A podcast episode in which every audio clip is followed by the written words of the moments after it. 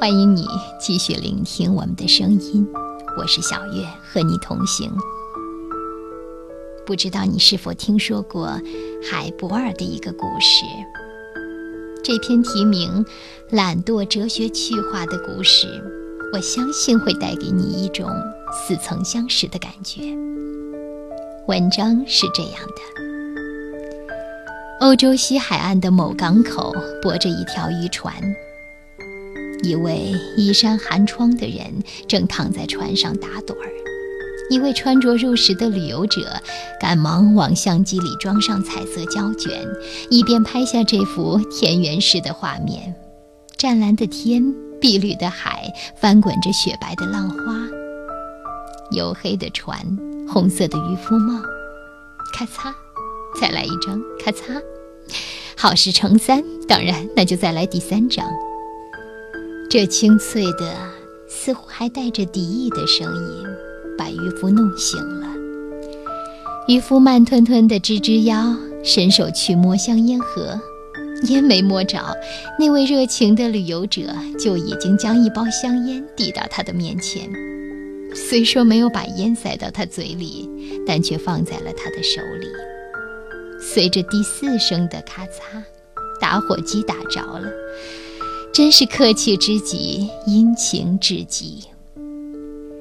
这一连串过分殷勤客气的举动，真是让人有些莫名其妙，不知如何是好。好在这位游客精通该国语言，于是试着通过谈话来克服尴尬的场面。您今天一定打了很多鱼吧？听说今天天气很好啊。您不出海捕鱼？渔夫摇摇头，点点头，再摇摇头。毫无疑问，这位游客非常关心渔夫，并且为渔夫耽误了这次出海捕鱼的机会感到惋惜。哦，您觉得不舒服吗？这位渔夫终于不再打哑语，他开始说话了。我身体好得很，我从来没有感到像现在这么精神过。我的身体棒极了。渔夫一面回答着，一面站起身，伸展了一下四肢，仿佛要显示一下他的体格多么像运动员。游客的表情越来越迷惑不解，他再也抑制不住那个要炸开他心脏的问题。那您今天为什么不出海打鱼？因为今天一早已经出去打过鱼了呀。打得多吗？收获大极了，所以用不着再出去。我的筐里有四只龙虾，还捕到了二十几条的青花鱼呢。这时的渔夫已经完全醒了，变得随和了，话匣子也打开了。他还宽慰地拍拍游客的肩膀，他觉得这位游客有点过于忧心忡忡了。我甚至连明天、后天的鱼都打够了。您抽支我的烟吗？好，谢谢。两个人嘴里都叼着烟卷儿，随即响起第五次咔嚓声。那位外国游客摇着头。往船沿上坐下，放下手里的照相机，因为他现在要腾出两只手来强调他说的话。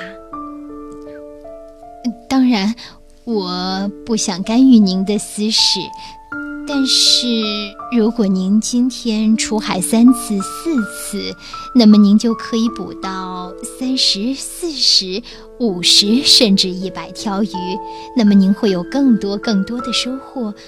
您为什么不呢？渔夫点了点头。游客继续说道：“要是您不只是今天，而且明天、后天，每个好天气都去捕两三次或者更多，您知道那情况将会有怎么样的改变？”渔夫摇了摇头：“嗯，不出一年，您就可以买摩托，两年可以再买一条船，三四年说不定就有了鱼轮。有两条船或者那条鱼轮，您当然可以捕更多的鱼。有朝一日您会拥有两条鱼轮，您可以建一座小冷库，可以盖一座熏鱼厂，随后再生产各种各样的鱼罐头。您可以坐着直升飞机飞来飞去找鱼群，用无线电指挥您的鱼轮作业。您可以取得捕大马哈鱼的权利，开一家活鱼饭店，无需通过中间商，直接把龙虾运到巴黎。然后，外国人说得很兴奋，可渔夫摇摇头。外国人发现，在他兴奋地说话的过程中，他的内心变得无比忧虑，度假的乐趣几乎无影无踪。他凝视着滚滚而来的排浪，浪里鱼儿在欢快地蹦跳。呃，然后他说：“但是又由于激动，他语塞了。”渔夫拍拍他的背，就像是拍着一个吃呛了的孩子。然后怎么样？然后您可以逍遥自在地坐在这儿打盹儿，可以。眺览美丽的大海。我现在不正是这么做的吗？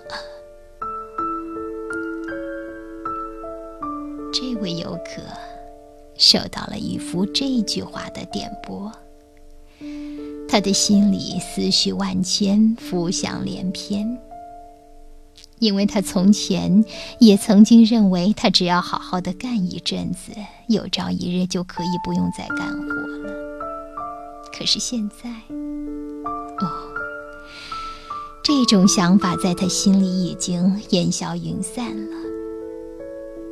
他现在正羡慕着渔夫呢。这篇文章我读完了，亲爱的你，听过以后有何感想呢？是的，我们每个人都应该努力的工作。